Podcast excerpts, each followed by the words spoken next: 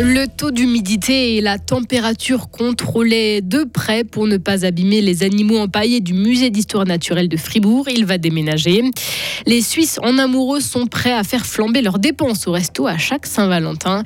Et puis la pression sur les épaules des hockeyeurs de Gain. Le match de ce soir sera déterminant pour les pré-playoffs. Il faudra attendre cet après-midi pour profiter du soleil en toute région. Ce beau temps se poursuivra demain avant une fin de semaine euh, par moments euh, pluvieuse. Mercredi 14 février 2020. 2024. Maël Robert, bonjour. Bonjour. Le musée d'histoire naturelle de Fribourg prépare déjà son déménagement prévu pour 2028. Hein. Une grande partie des collections, 260 000 objets en tout, a été soigneusement emballée. Les palettes qui contiennent des animaux empaillés, pans ou gazelles, sont régulièrement contrôlées pour éviter la prolifération de moisissures ou d'insectes. Des problèmes qui n'ont pas touché les pièces stockées au musée pour l'instant, selon la collaboratrice Valentine Mierli, titulaire d'un master en conservation. Alors, en général, maintenant, on les a plus parce qu'on a mis en place des systèmes de conservation préventive qui fait qu'on peut maîtriser l'environnement autour des collections pour éviter justement ces problématiques. On fait plusieurs choses pour prévenir ces problématiques, notamment la maîtrise du climat. Donc on contrôle l'humidité relative, c'est-à-dire la partie d'eau dans l'air et la température pour qu'elle reste d'une part stable et de l'autre idéale pour les collections. Ça veut dire 45 à 50% d'humidité relative et puis euh, entre 15 et 18 degrés. Ces collections sensibles sont conservées au sein du musée d'histoire naturelle. C'est pour cette raison que certaines expositions, les salles des invertébrés, des oiseaux, des poissons ou des amphibiens par exemple, ne sont déjà plus ouvertes au public. C'est une attaque déguisée contre les deux roues. C'est ce que dénonce Pro Vélo Fribourg, l'association de défense des cyclistes, remontée contre la question déposée par deux députés fribourgeois la semaine passée. Les élus souhaitaient connaître l'emprise que prendront les futures bandes et pistes cyclables sur les terres agricoles du canton. Pendant huit ans, il a transféré de l'argent à ce qu'il croyait être son amoureuse, une somme astronomique, 600 000 francs.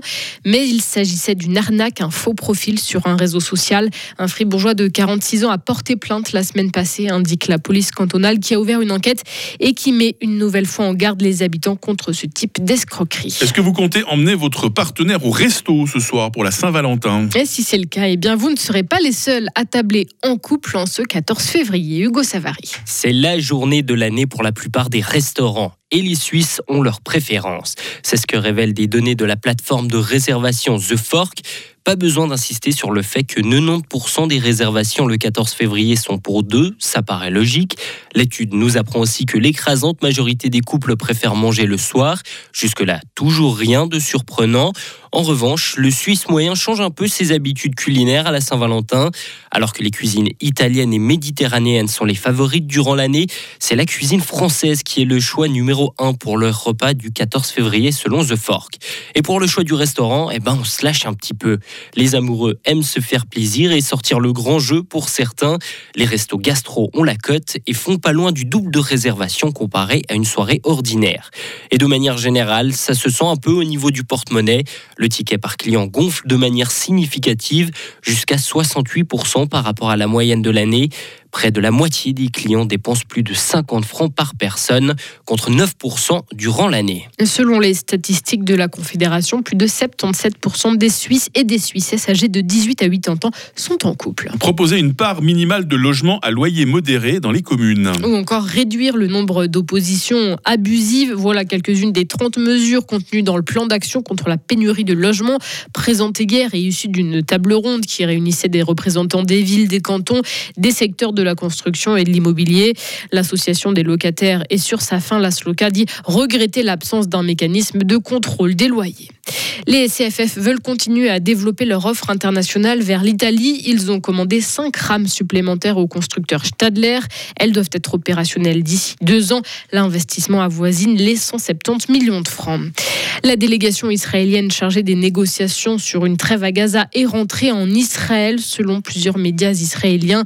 Les pourparlers sur un arrêt des combats devaient se poursuivre plusieurs jours et inclure une nouvelle libération des otages de la part du Hamas.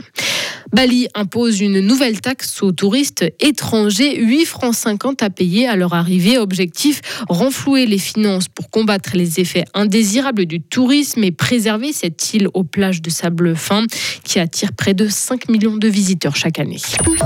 Un peu de sport aussi, Maël. Hein. C'est un match décisif pour Gain. Les hockeyeurs saint-ginois se déplacent ce soir dans le canton de Berne à Langenthal. S'ils gagnent, ils participeront au pré-playoff de 3 division.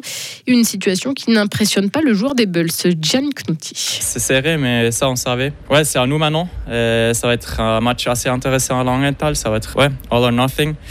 Je pense pour nous, c'est un bon test parce qu'on est une, équipe assez jeune. Euh, je pense euh, pour, pour beaucoup de gars, c'est la première fois un match vraiment important comme ça. Mais ouais, on est, on est bien positif qu'on va chercher. Les gains restent sur une défaite 2-1 après prolongation. C'était euh, ce week-end contre les Franches-Montagnes. Les clubs de National League de hockey joué hier soir. Lausanne s'est imposé face à Bienne 5-2. Genève a battu à Joie 3-1. Zoug est allé perdre à Davos 6-3. Zoug qui sera l'adversaire de Gauthieron demain. Ah, il est temps que nos hockeyeurs retournent au combat, euh, Maël. Il nous manque sur la glace. Là. Mais c'est ça. Et puis le suspense voilà, commence à monter. Suite de l'info à 8h30. Retrouvez toute l'info sur frappe et frappe.ch. Radio Quelle est la couleur du ciel? Il est 8h07 sur Radio Fribourg. Alors ce matin, le temps est plutôt partagé. Pas mal de soleil sur le sud de la Romandie. Déjà plus de nuages et même quelques pluies en direction du nord. Cet après-midi, par contre, il n'y aura pas de jaloux puisque le ciel sera assez ensoleillé en toute région. Les minimales, 3 degrés à Fribourg, 4 à Morat, 5 à Romont. Et les maximales dans la région, 11 degrés à Châtel-Saint-Denis, 12 à Bulle et 13 à Fribourg. Demain sera assez ensoleillé malgré des voiles nuageux. Il fera au minimum 1 degré, au maximum 12 degrés sur le plateau, 15 degrés en Valais. Vendredi sera nuageux mais vraisemblablement sec avec 13 degrés. Et le week-end, bah, ça va être changeant. Hein. Il y aura alternance de pluie et d'éclaircies, un peu comme le week-end dernier. Nous sommes euh, mercredi, nous sommes le 14 février. Bonne fête les Valentines, bonne fête les Valentins, bonne fête les amoureux, tout simplement ce 45e jour de l'année avec la lumière du jour hein, de 7h38 à 17h53. Ce soir, c'est pas les lustres qu'on allume, c'est les chandelles, hein, puis c'est la